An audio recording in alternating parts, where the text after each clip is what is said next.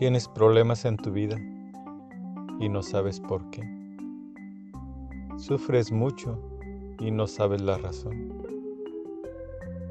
Te consideras inocente, pero sigues sufriendo.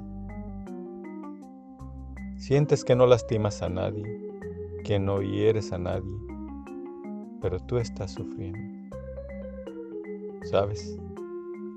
No todo puede ser por tu culpa y no puede ser porque Dios desea tu sufrimiento. Pero lo que puedes hacer es ofrecer tu sufrimiento a Dios. Porque ofreciéndole a Dios tu sufrimiento, Él te dará la paz.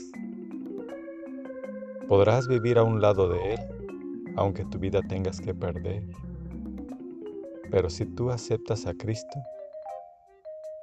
te salvarás porque si reniegas de tu sufrimiento, aunque no sea culpa tuya, si reniegas de tus penas aunque sean causadas por otro, tú morirás también.